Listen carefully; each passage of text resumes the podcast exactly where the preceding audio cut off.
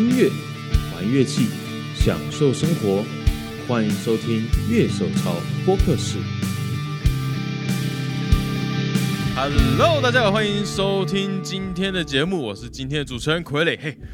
今天是我们在进入就是疫情之间的这个 podcast，我们总算进入第四集了。哎，我们今天请到的来宾，大家看标题可以看到，我们请到倒车入库的吉他手阿凯来到我们节目。Hello，阿凯。嗨，大家好，我是阿凯，倒车入库的吉他手。Hello Hello，啊，另外一位呢是在我们旁边做辅助角色的熊。嗨，我跟熊啊，为什么别多多多一个说了熟的啊。你们两个缘分很深。等一下，等一下，等一下就知道我们多深了，等一下就知道太深了，深到爆，比海还深啊！好，我们就进今天的节目。哎、今天今天刚刚公布人数已经低于一百嘞。啊，真假的？我我对刚在75人对，七十五哦人有点小感动，就是啊，看样子下礼拜小小孩开学应该有希望。再不开学，我真的觉得我会死掉啊！那个当爸的痛苦，这样哎、不过真的觉得啊，真的还是一个在一个月时间可以压到一百以下这件事情，我觉得算是算是我觉得比预期中好了。我个人觉得，就希望不要再增加了。对希望可以赶快去左轮喝酒，真的好想去哦。现在但很久没泡酒吧，超级超级痒。对，不过我看很多人因为现在疫情，反而就大家很快可以约起来在线上一起干杯这样。那是不得已的方法，好不好？感觉还是有差啊，真的感觉还是有差。嗯，可是其实我们大学就会这样，哦，真的假的？那个是因为那个是因为分隔两地啊，对对对对都见不到面，嗯对啊，所以才是因为喝酒啊，对对啊。那、你现在在台北，就是三不五时都可以泡一些地方，那、现在真的就是完全哪边都不能去的时候，那真的很不习惯。嗯每个礼拜五六就是一定要有个这个行程，那、现在都已经完全没办法去的时候，都是超级不习惯。啊 不是只有你有这个行程，我们两个当爸的没办法。啊！哎、所以说我想问一下哦，两位，我不知道你们都算朋克仔吗？我的朋克的不是，我们两个玩的年份不大一样，好了，这样讲好了，对啊，可以这么说，就是他玩的风格的年份比较早一点。可是你，哎，grunge 算朋克吗？也不算。应该是说我是听，我很喜欢 ground，、嗯但是朋克算是我第一个开始对乐团有想象的曲风，哦。因为我第一张听到的乐团专辑是我跟熊都很喜欢 Green Day，嗯。啊，刚好那我那一年开始想玩团的时候是 American Idiot 出的时候，啊，对啊，对对对对那一张真影我才开始接触乐团。那一。张影响大概很多，真的真的蛮多人的啦。嗯，嗯，我们这一辈的应该基本上都都是。被这张专辑影响蛮深的。对。对啊，对啊，呃，从一点就可以看得出来，高中生惩罚一定要 cover 那个 Wake Me Up with September September Ends，对对，对，所以所以这个影响是巨深啊。嗯，就那个 American Idiot 就是难度太高，然后 Bob Broken Dream 的话，就是因为要效果器，所以大家也不太 cover，就一定要 Wake Me Up with September 对。对对对对对，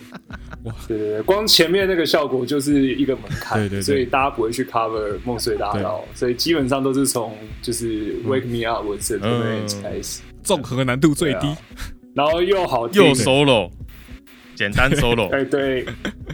没有错没有错，该有都有，啊鼓也不难，呃对对对对，那个时候就是熊他组的一个算 pop punk 吧，早期是 pop punk，、嗯然后后面就是熊，因为熊他其实跟我听的有有一阵子蛮重叠，哦对，就是他那时候邀约的时候，我想说，哎、还蛮有兴趣的。嗯。那其实就是因为重叠，然后也被阿英想听的一些。哎、有到 post 呃 post hardcore 算是他介绍给我，然后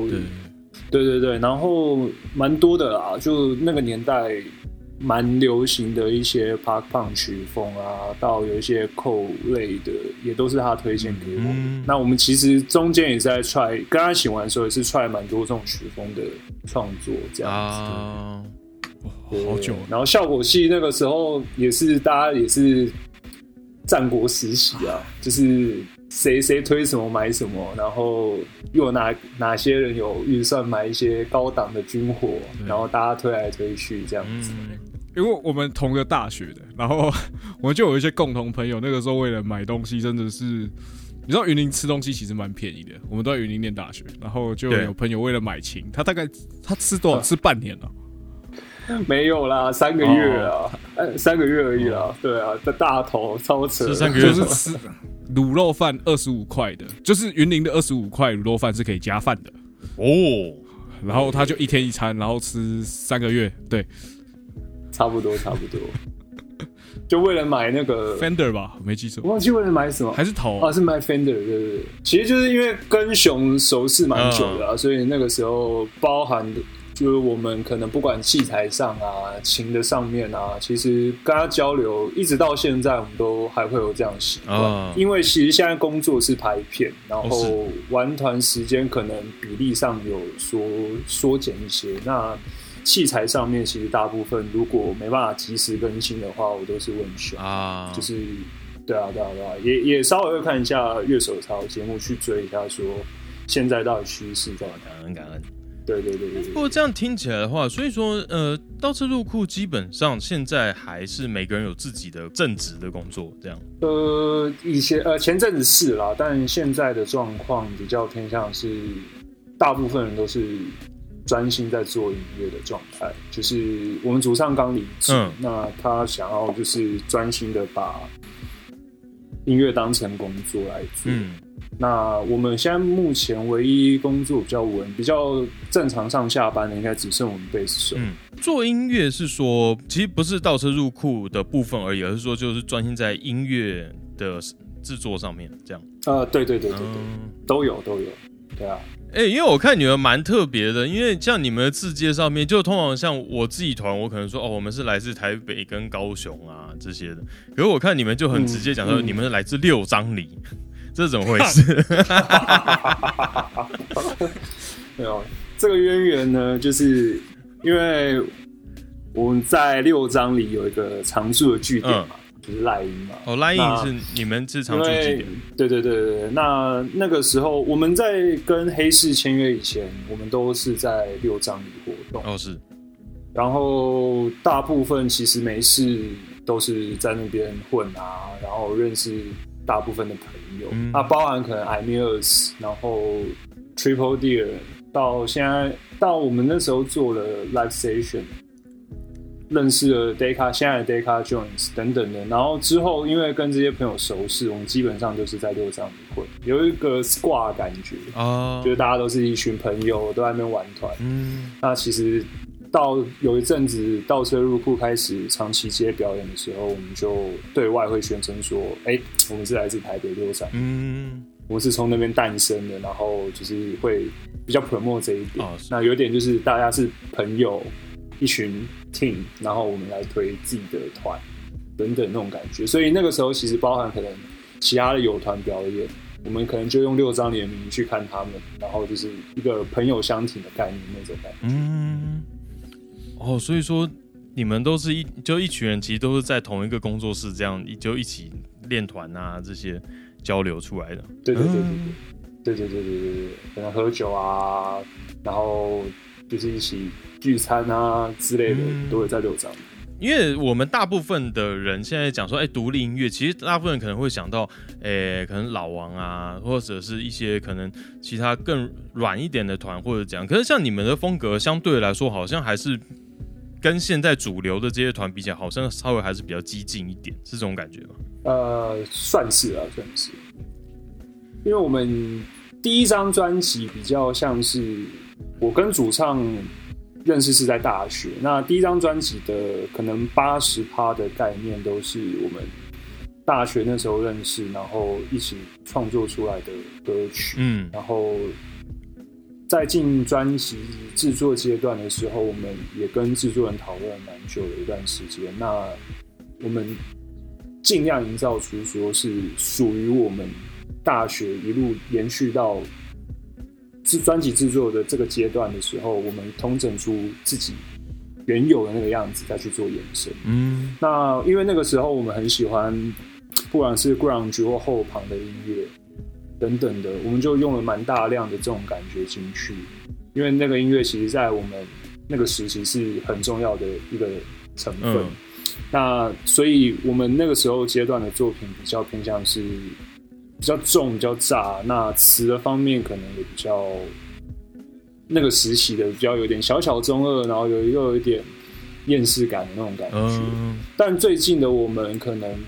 比较想要再往更沉稳的方向走，也不是说让自己的音乐曲风变得很软，但是想要再更沉稳、更精致一些些这样嗯子。对对对，算是一个改变吧。但如果是跟现今的独立乐团大部分比较知名的团比的话，我们是当然是比较偏向比较重一些些。嗯，对啊，像黑市音乐，其实旗下有很多艺人，然后其实你们的风格比较激进的话，为什么就你觉得说，哎、还是有这个机会，就是可以，就是跟他们合作这样？其实当初我们的老板就是问我们的时候，其实我们也也蛮震惊的，想说，哎、黑市出产的团好像风格上跟我们其实差异蛮大的。嗯，但我们经过思考过后，其实我们老板奥利他喜欢的音乐风格也是比较偏向后旁哦，是哦，曲风。嗯对对对，他自己本身也有玩一个团叫饥饿艺术家。嗯，是，那他本身其实也有在涉猎一些可能比较类英国、英国、英国那种音摇，或者是比较偏向是 Arctic Monkey 这种后旁摇滚类的东西。嗯那他对我们蛮有兴趣。那其实以我们自己在思考的话，我们那个时候其实也想说，或许是一个新的，就是可能就想说看能不能做出一个新的感觉看看，所以我们才想说，那就跟黑市合作。嗯，这样子，对对对。那本身我们自己在乐团上的行销跟营运上，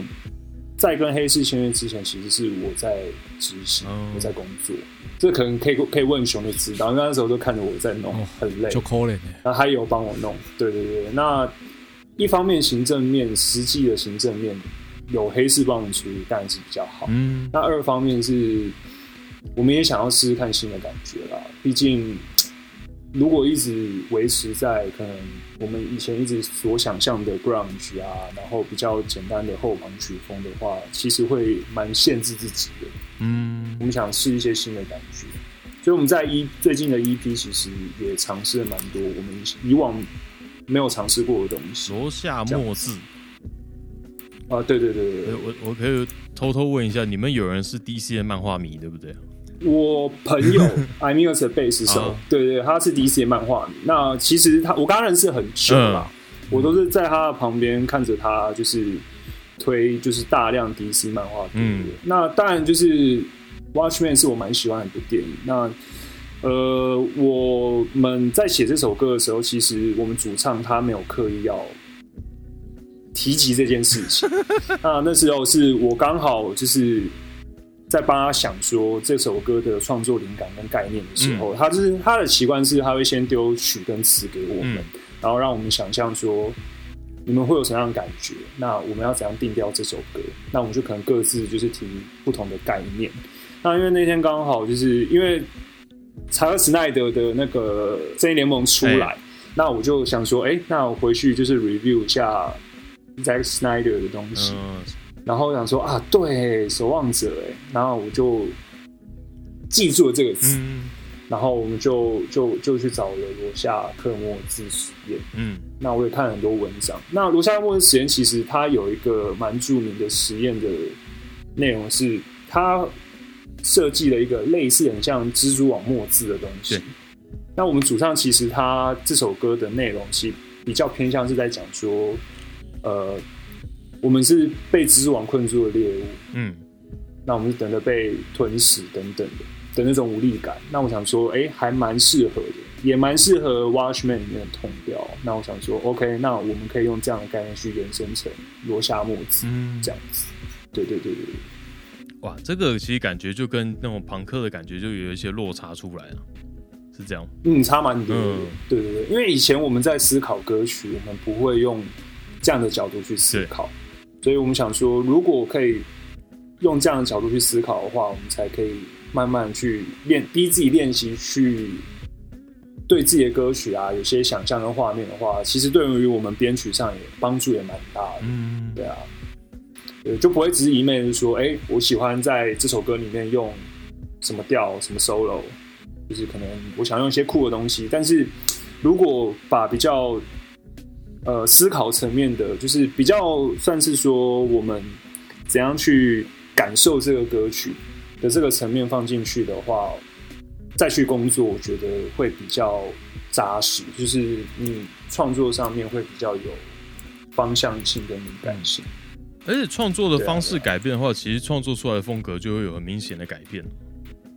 是是是，嗯对啊对啊对啊，就比较不会像以前一样。嗯对啊，哎，那我这边回来问一下熊，所以说啊熊，啊你过去看就是像一个独立乐团，就他们在发展自自己的时候，自己去接表演啊这些，你觉得他们遇到的问题跟辛苦的地方是在哪里啊？其实这个东西我们在跟 Rachel 那一集就有聊过了，嗯就是都是人的问题。对啊，因为呃，阿阿凯算是我眼前最算蛮明显的一个例例子啊。那包括艾米尔斯也是，但是我觉得凯凯那边可能呃，就是他的团员之前就是有有正职嘛，对。那因为他就是我跟他一起弄工作室的关系，他除了工作室要处理的事情以外，时间他可能就是真的都在帮乐团处理很多杂事，比如说呃呃收支啊，比如说演出的安排啊，对。小到教 Roddy，大到那个排表演、报音乐季，然后什么写歌，大家几点练团，什么时候开会，这些都他爱弄啊，更不要讲他还有那个团员的经济状况，还有团员经济状况，因为因为倒车拿过一次的那个专辑的补助，做专辑补助这件事情，它不是只有乐团除了录音以外，把这张专辑做好以外，要做的事情还很多。比如说你从设计，然后设计这些都还好，就是关乎专辑本身的都还好，嗯。但是后面你还要交结案报告，你要做核销，对。行政作业上面是蛮麻烦的，几乎都阿凯在弄。对啊。嗯你可以想象，他们在加入黑市之前，就是所有行政事情，就是阿凯大概要负担个全部，可能太那个了啦，对大家有点不公平。但是七成多可能要，就你们团就比较像是那一种，就是有一个人总负责所有事情，然后可能有需要帮忙的时候，请其他人帮忙处理一下，是大概是这个样子吗？可以这么说了，可以这么说。嗯但其实我这几年回过头去想这一件事情，那时候的状态跟那时期的自己是浪漫的，但压力很大。对，但我觉得如果我们把时间再推敲到可能，因为之前我有上过那个董事长乐团火的节目，啊，那那个时候大军那时候其实有提到说，他们那年代玩团跟我们这这年代玩团其实真的差蛮多的。嗯，因为现在当然我们在做台湾在做独立乐团是有补助这件事情，包含现在我们因为疫情还有纾困可以领。对，其实，在艺文的帮助这件这块上面，我觉得文化部是有做到提供，就是这些译文工作者也好，音乐人也好，他有提供有非常好的资源给我。嗯但其实我如果放眼，不管是日本、跟欧美、跟各个国家好了，你说一个美国一个州，我曾经不知道是听哪个前辈有讲，你真的要发现一个很好听的乐团，其实你在英国，你去他们的一个类似那种贵人散步的音乐季，你可以抓到超级超级多，但他们的知名度跟点阅率，甚至可能会输台湾的一些线上的独立乐团。但他们真的超级好听，超级厉害。那他们的任何的营运跟做法，你说他们有没有透过网络、透过什么什么？有，但他们在做这件事情的前提都是自己一步一步扎实的去做起来。他们能了解自己怎样行销自己、营运自己，他们才在未来如果做大了，才更有可能去掌握自己要做的创作啊，然后表演安排啊、行销面，他们是可以自己掌握的。对，所以其实现在台湾有些现象是没有批评啦，但就是现在台湾有些现象是，有些独立乐团可能真的突然就棒超级红，那也有可能他们过几年就突然就是可能有有可能会消失不见，或是声量下滑。嗯，那那个就是要去怎么讲，就是要去习惯，因为不然其实你很容易会因为那个落差，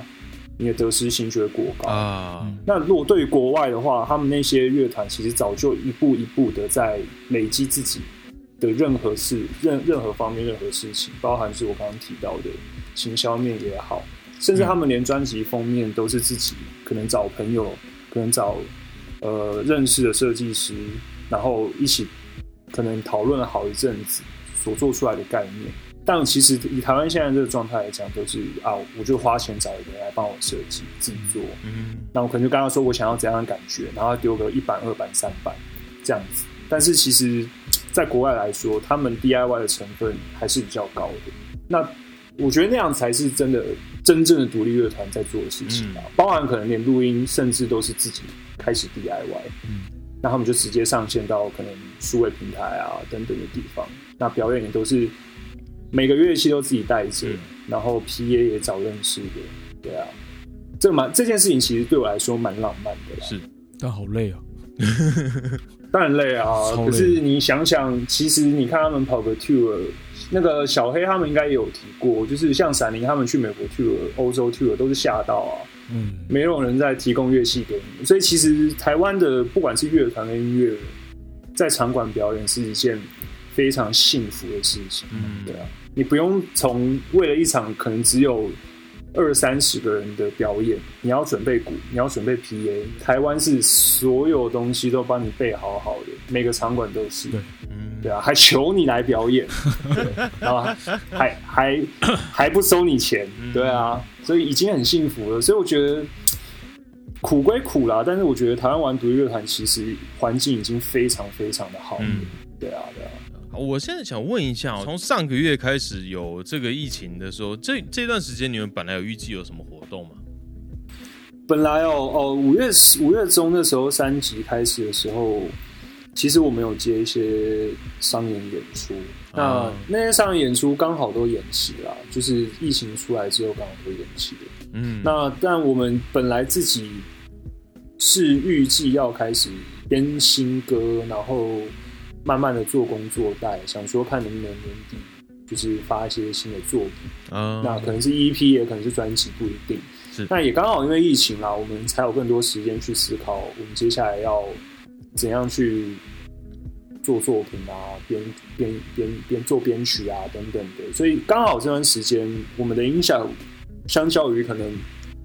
其他要办专场的团来说，我们压力其实没没有没有太大，算是 OK。是怎样的单位会请一个朋克乐团去商演呢？哈哈哈啦，因为毕竟我们是有 manager 在帮我们处理这一块。啊那大部分我的目前能，呃，也不说能，就是说目前大概我所知道的啦，就是嗯可能公司它可能这一个这一包可能有包含可能呃，可能比较民谣类的团，然后可能比较怎样怎样风格的团。那他说，如果这次这个公司可能包五个乐团出去，可能包含我们，那他就会去给对方评估说，那这一包你觉得 OK 吗？嗯之类的。因为我觉得现在的厂商其实对独立乐团想象比以前活络啦，所以，例如说你真的讲朋克的话，流行朋其实也可以接到一些商演，嗯对啊，因为不不一定说每一场表演都一定要。就是都是可能都是比较民谣类的啊，或者是什么样之类的。其实现在的厂商都蛮多元的，他们能接受的音乐范围都还蛮广。哦，像嘻以嘻哈为例子来说的话，其实因为近年的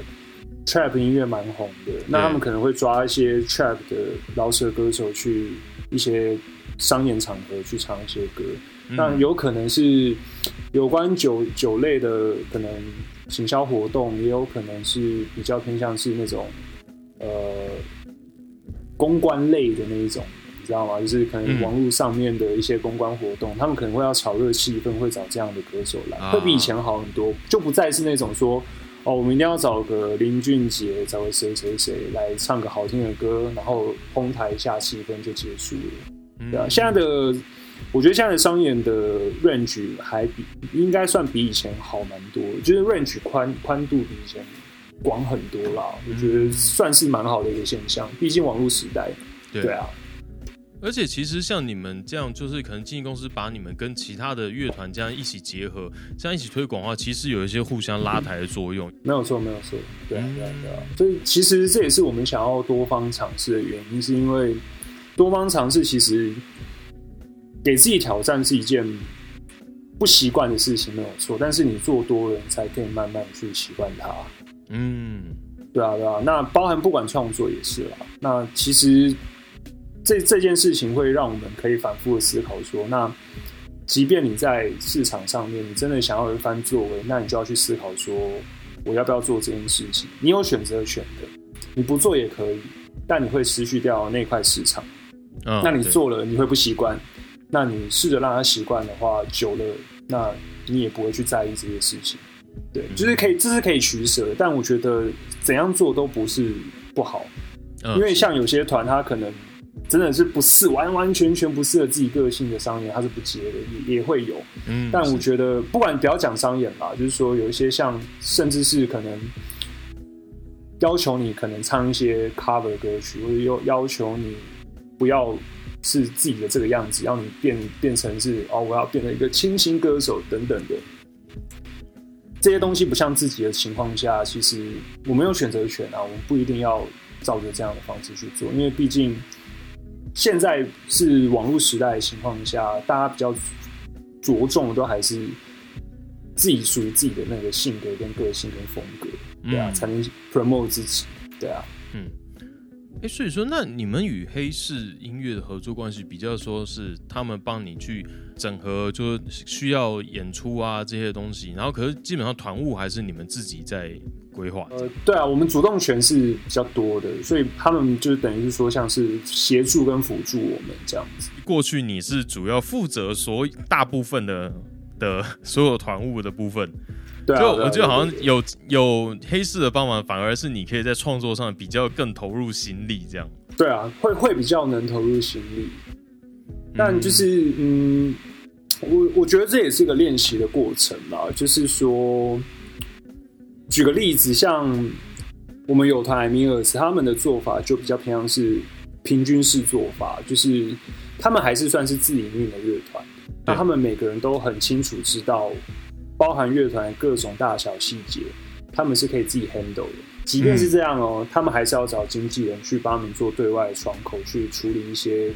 比较门面上也好，或是行政上也好的一些对外的事情。但对内，他们决策是自己决策，没有错。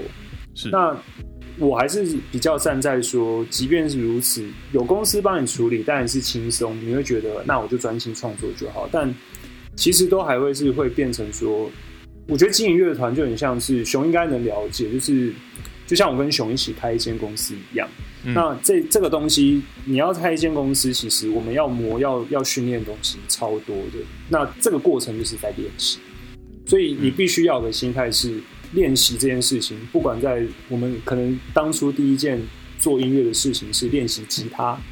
那我们就是要练习。嗯，练习只是一个过程。那包含到后面组乐团也好，我们开始学会说，哎，要进录音室了，我们要了解录音器材啊，然后开始买效果器了，我们开始要怎样去了解、认识自己的效果器，这些事情都是练习。嗯，包含跟可能你真的要把乐团做大，然后变成是一个稳定经营的状态的话，这些都绝绝对对是练习。所以，真的有人帮你处理这些东西，固然是好事，但是我还是比较站在说。有人帮你也好，但你还是要下来练习，就是你要去知道，你要去了解，不然其实真的久了，你也不知道说自己是到底是在，对啊，就是你真的太纯粹的在做音乐是是很好的一件事情，但是除了纯粹做音乐以外，我觉得你要能了解自己的价值啊，跟自己在做这件事情，你能带给自己跟带给听众。不管这些事情也好，更多的感受，更多的事情，我觉得都是要从这些练习去建立的。讲一个最直接的例子，就是表演这件事情就好了。你不能只有音乐这件事情完成，你的表演就是在台上哦，随便弹弹唱唱就这样结束了。那久了，大家都会腻，都会觉得说哦，这只是一场表演，你把你自己创作的歌曲唱唱出来而已。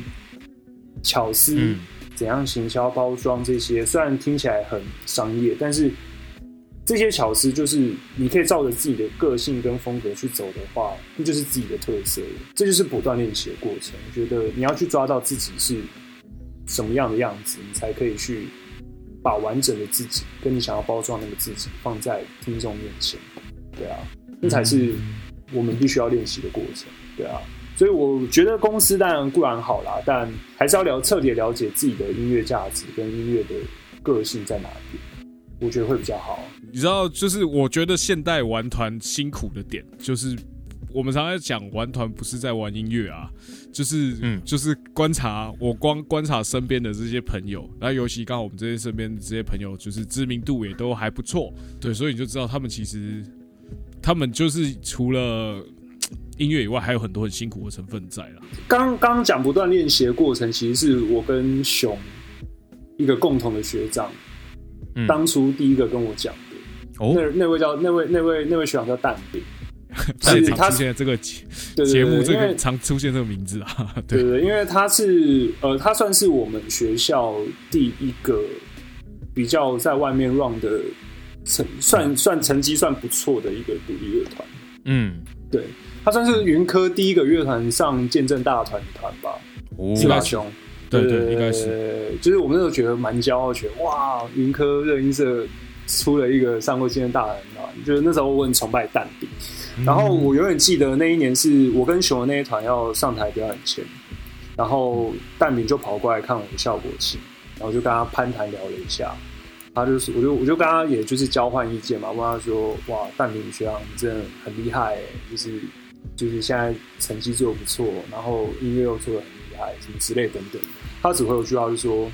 啊不就这样吗啊。我就算是这样子，我到这年纪，我还是要不断学习啊，不断练习啊。嗯，就是就是他是算是蛮第一个跟我讲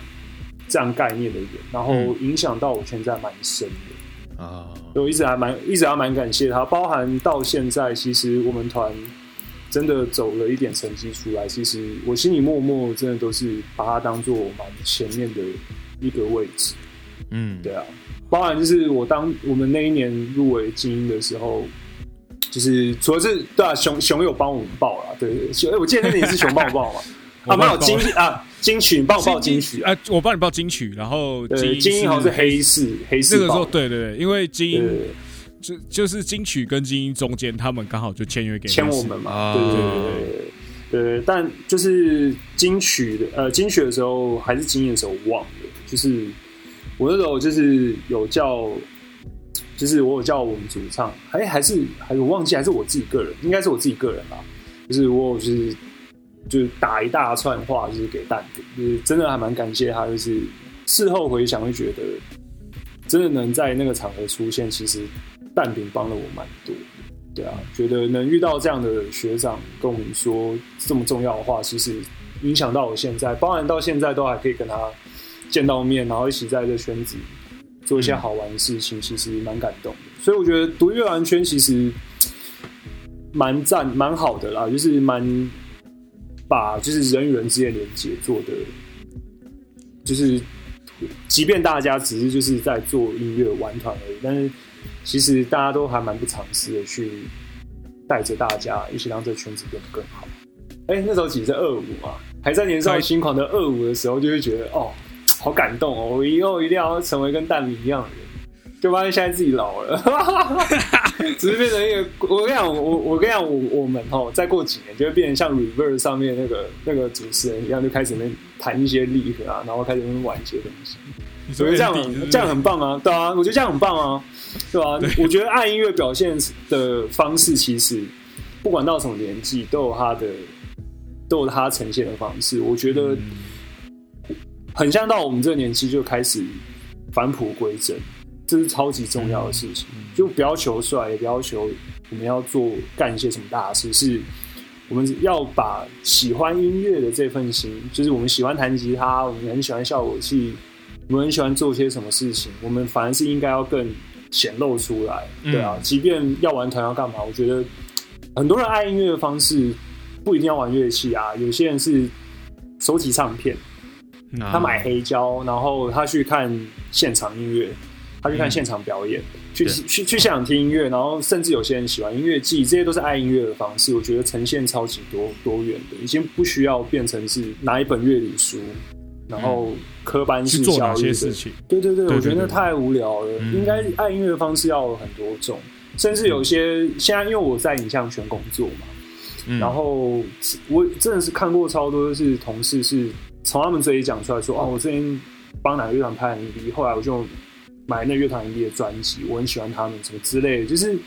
这个现象我觉得很开心，就是至少现在读音乐圈的蓬勃，也带动了一些周边的一些人去加入，包含可能影像圈开始会去拍一些乐团节目啊，嗯。然后拍乐团 MV 啊，然后就认识了他们，然后也让他们知道说，哎、这乐团的音乐很棒很赞，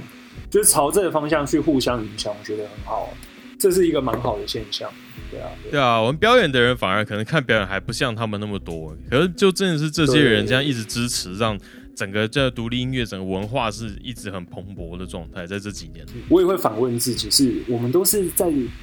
这个音乐圈里面的人，反而这些人却跑的表演比我们还多，哎、就觉得会不会真的我们到一定年纪就开始脱节？那当然脱节也不是坏事，因为爱音乐就像我刚刚说，爱音乐的方式有超级多的表现形式，嗯我们也可以一路听两千年的我很喜欢的音乐，听到可能二零三零年、二零四零年都可以，这都是不一样的。但嗯回归到一句话是，每个人爱音乐的表达方式都有不都有不同的解释跟见解。我觉得这才是应该要说这样说啦。等到有一天是全台湾真的很多很多人，他们小不管每个小家庭也好，真的可能比例上有拉高，开始每个人都可以接受，我可能走出去外面。可能随机随时都可以看到一个，可能真的是一个朋克乐团的表演，但是台下真的有很多家长、父母带着那些小朋友到台下看，我觉得这个感觉就很棒，对啊，嗯。就慢慢已经开始有，只是如果这个更蓬勃的话，我觉得台湾的音乐环境绝对会再更提升更多，这个绝对会的，因为我那时候在日本，我参加过第一次 Summer Sony 的时候，影响对我超大的。是、那个时候他有个场叫 Midnight Midnight Midnight Party 吧，我忘记实际名字叫什么了。Summer Sonic 的礼拜六，它的整体音乐季活动结束之后，它会在室内场馆会有一个凌晨到可能一路表演三四个团吧，表演到五点，凌晨五点哦、嗯对，早上五点，对，早上五点，就是还有演出。那个时候我在台下看了一个团叫 Temples，它是一个英国的迷幻现 modern modern 迷幻那种，就是很像精致一点的的可能 Pink Floyd 之类的，哦但没有那么像啦。但我觉得很好听。嗯台下竟然有那种就是五六十岁的啊银色夫妻档在台下看表演，我觉得这个超级让我震惊的，就是哇靠，这个时间呢、就是竟然有老人在台下看表演呢、是头发全部是白的哦，然后在台下享受音乐，也有家长带小孩的，嗯，就是这个比例超高的。然后那一天的这个半夜场，竟然是至少啦有一两百人起跳的的人数，很多人。这就是日本，就是他们真的要好好享受音乐季的话，他们可以不管是什么年纪的人，他们是可以在这样的状态下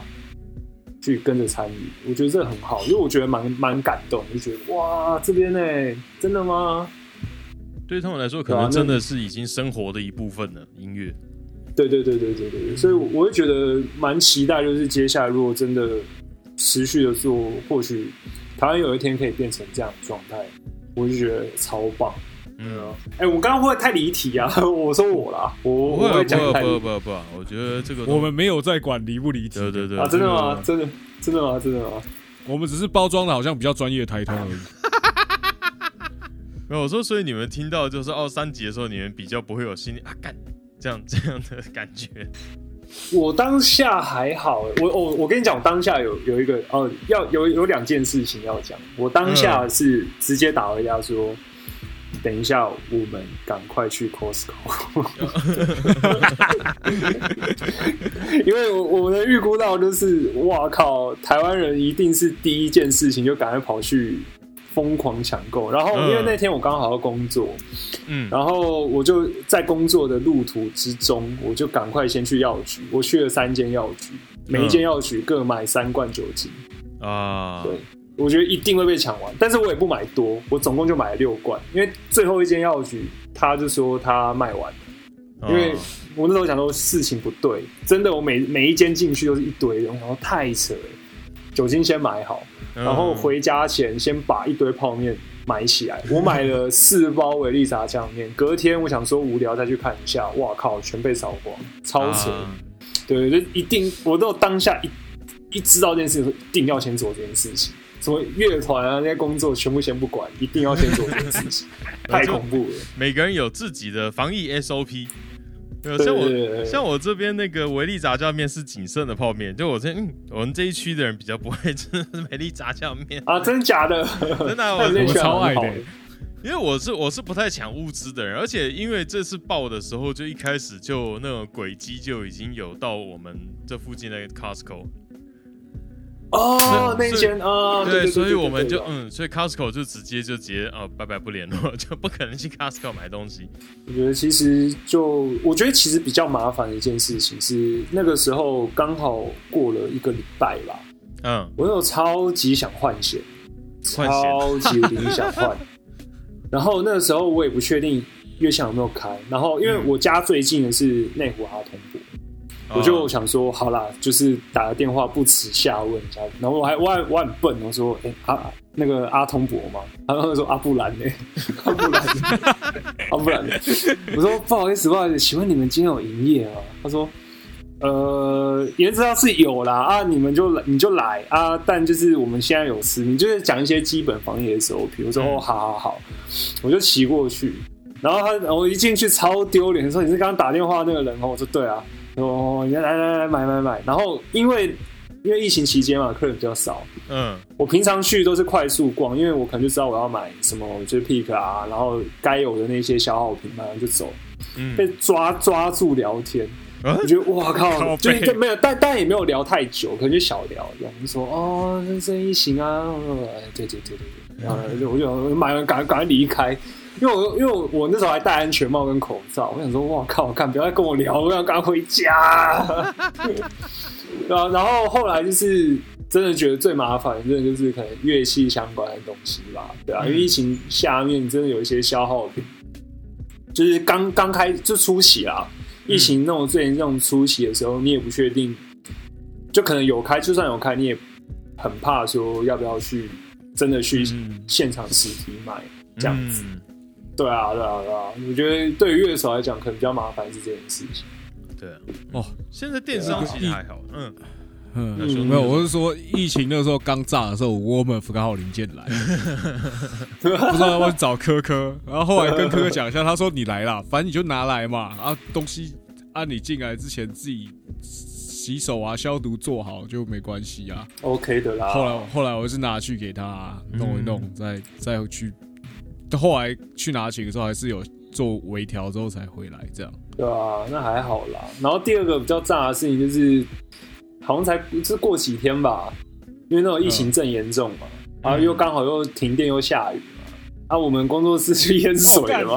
嘛，啊，对对对对对，那个超尴尬。然后因为熊他在身为严重疫区，对，对他说他那时候也很错，说他到底要不要出门，对啊、熊也是蛮辛苦的，对啊，那个时候是刚好还有一个朋友在那个那边练鼓，对对对对，然后练练，然后他就把他团员叫来，就是因为我们等于室内瀑布，就是那一天台北市淹水那一天啊，嗯对吧？哇，烟然炸后，，然后我们那天我们那个工作室那边就室内瀑布，然后我想说干傻笑，然后我在想要不要去，后来想想还是去了，然后就是把事情处理完，这样嗯，干有个倒霉，对，所以你通常我们就是把状况拉成是没疫情的时候，这件事情我们就是直接去啦、都把它做完，所以就不没不用不用思考啊，对对对，你你在做这些很严重的决策的时候，你都要思考说，我现在要出门了，我回来会不会带病毒回来？就是你嗯莫名都会有这样的心态。对。对，那像你看，熊家里又有小孩的，对啊，就是呃，奎你家里有小孩，对，就是你出门都会想一下说，哎、我会不会出去带一些什么病毒回来？就是你都会有已经有这样的习惯了，对啊。然后你出门可能真的要出门，就是要整装戒备，就是真的很恐怖。就是现在我觉得对于疫情这件事情来讲，每个人生活就是稍微影响到，就是一点点的恐慌心态，你都要去。嗯对对，你都要去想说，我甚至去楼下拿东西之类的这种，对啊，对，最麻烦，真的是最麻烦，对啊，我这种不喝酒的都觉得，嗯，我快酒精成瘾了，每次回来都这样喷全身。对啊，那个很那个味道很重哎，这没办法像以前那个，就是回到家可能先赖在什么沙发上，或赖在电脑前面干嘛一下，然后再去洗澡换衣服。一下，然后再干嘛？没有没有没有，就是要赶快先洗澡，对，嗯，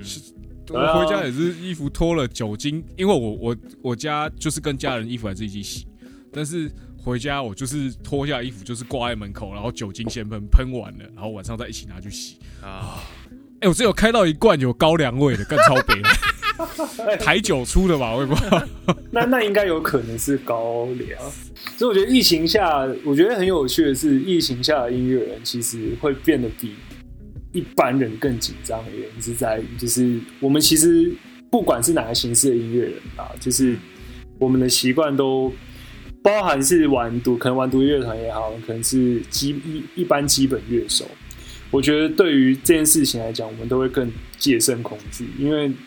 怎么说，就是我们平常就是如果真的要排器材，到处跑，到处去哪里干嘛的，我们真的东西很多，然后，可能你去的场合，可能如果像以前好了，即便之后解封，我们可以正常表演的，人很多，一个演唱会人多少，或是 live house 一堆一堆群聚可能，那个回家的恐怖程度会比一般上班族，你可能去个地方，可能基本上是同事，同事可能确诊，你都还可以，就是有个意调啊，干嘛的。但是如果你真的是在演唱会现场也好，你在 live house 表演现场也好，那些人可能你之后也不会见面，但如果里面只要有个人有问题，那个超难查起，对，很恐怖，对，所以我觉得乐手应该有，就是乐手大部分乐手都有这个自觉之后，会觉得，哇靠，就算之后解禁，我居然真的要表演，真的要工作，我会超级顶的，对啊，所以我觉得乐手大部分乐手真的就是在这个时期下，真的都是盯到爆，之前不是那个 The War 也有发生过，就是哎、那个好像有人确实那时候好像是流感吧，还是什么东西，反正是一个比较严重的感冒吧。然后也是、观众有一个确诊，然后后面就直接 The War 就公告说，哎、请大家那一场有来的注意一下。而且其而且其实你要想哦，一般场馆接下来如果要营业的话，我们可能试着回想好了，像左轮其实做的还蛮不错，就是他们一定会量体温，对，就是他们会先量体温，然后喷酒精嘛，这然后他们其实因为我们有好几次是表演的时候是可能。呃，第一团呃最后一团的话，我们可能都会比较早踩嘛。那我们会在左轮可能刚开刚开门的时候就先去适应。他们其实消毒所有都做非常的完善，但其实对对量体温嘛，然后再就是最后你观众正要进场，全部都量好体温。但是因为这一波这么严重的情况下，即便之后场馆开放，嗯。一定要做实名制。然后你又做，是有做实名制的吧？我记得没错。哎、我那个时候好像有还是没有忘。啊，有有那个一去年刚炸那一阵子，因为我刚好还有演，对。哦，刚炸应该有那一阵子都有做，对，那阵子都有做实名制，对对对然后到应该中间比较缓是缓和的时候，比较缓的时候才没有实名制，但是还是要体温啊、酒精这些还是要还是都有，而且他们他们正式开演之前还会做一次室内的大消毒，才对对对他他是用那什么紫外线灯是不是？还干嘛之类哦，他们会照，他们会他们会去照，对对对对然后才才放人进去。这一定会做到这样子超级细致的东西。所以这些东西其实，如果之后就算疫情好真的消退结束了，你说真的有一些人会，就是会，我觉得已经会有大家可能心中都会有一个梗在身上，觉得说，哇靠，会不会就是就会有恐惧心态啦？所以就是。哇，这个短时间内大家可能都会戒慎恐惧啊，我觉得，对啊，会比较辛苦一些些。嗯，对啊，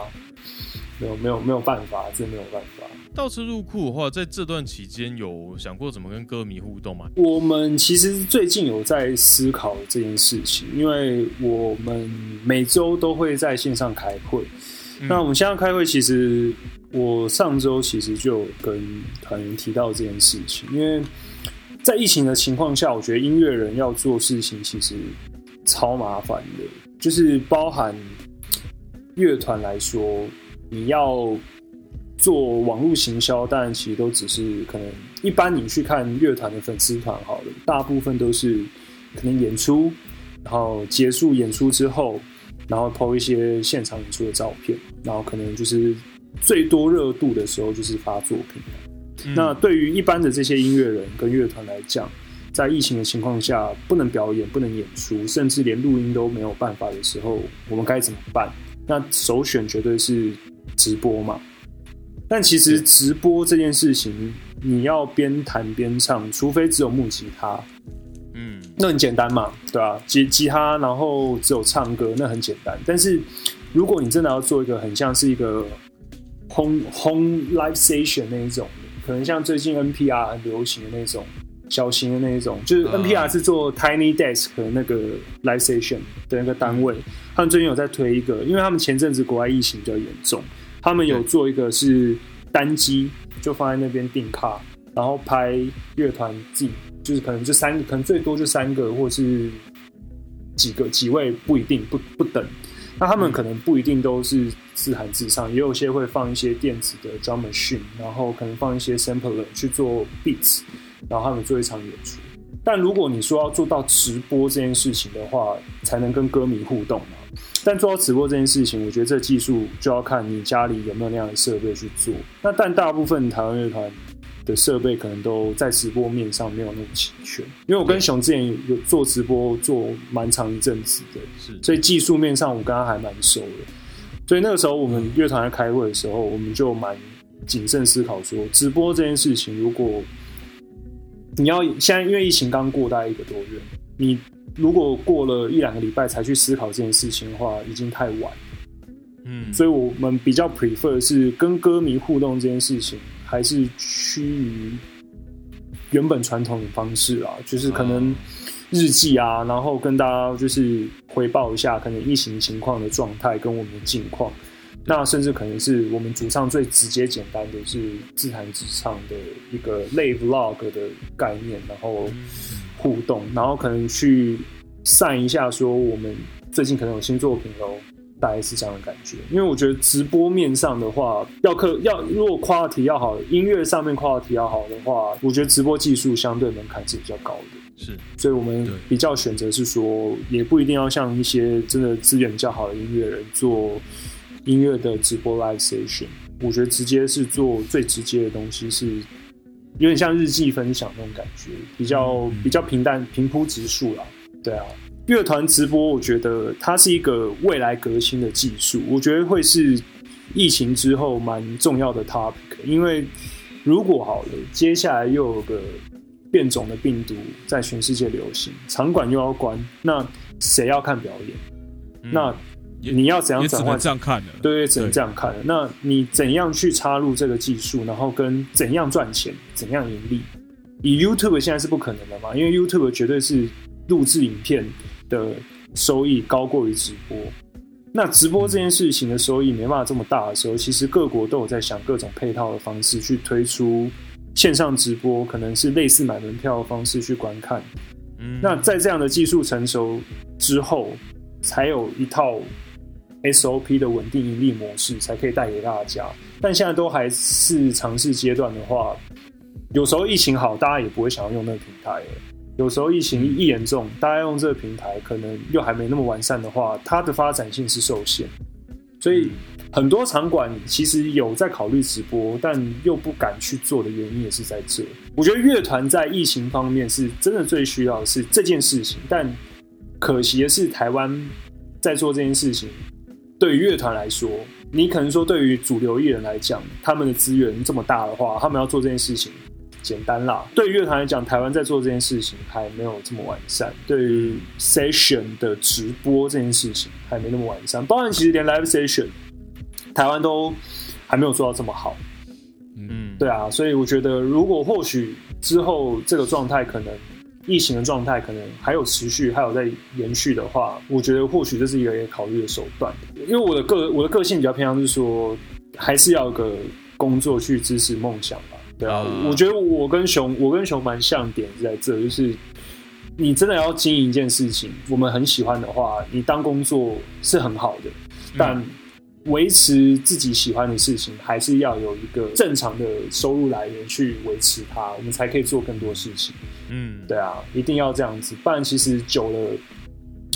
热情是会被消耗的。但真的这么喜欢这件事情的话，应该是维持热情，而不是让它消耗掉。对啊，啊，是啊，我们谢谢倒车入库阿凯来到我们节目，也谢谢谢大家支持乐手潮。在我们疫情期间，哎，访问到这么多乐团乐手来讲他们在疫情期间的故事，还有他们过去的故事，聊起来真的蛮开心的。今天谢谢大家，拜拜，谢谢，谢拜拜，拜拜。感谢您收听乐手潮的 Podcast。喜欢节目的话，也请按下订阅按钮，并且给我们个五星评价吧。也欢迎在 YouTube 搜寻乐手潮，有更多精彩的影片。想要买周边、买乐器的话，乐手潮选铺与乐手潮市集期待您的光临。当然，别忘记时常关注我们的乐手潮网站，给你最新的音乐新闻、乐器新知。乐手潮，我们下次见，拜拜。